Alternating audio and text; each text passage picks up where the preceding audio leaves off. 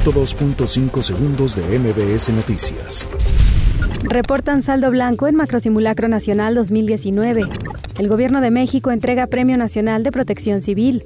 El Consejo Coordinador Empresarial entrega 2.600 viviendas a familias damnificadas por sismos. Rosario Robles pide a López Obrador un juicio justo.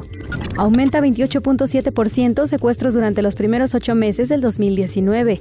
El PRD votará en contra de dictamen de leyes secundarias de reforma educativa.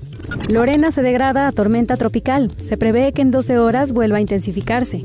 Destaca Estados Unidos buenas prácticas con la iniciativa Mérida. Mike Pompeo afirma que Estados Unidos busca una resolución pacífica con Irán. Xochitla se suma al movimiento Global Climate Strike.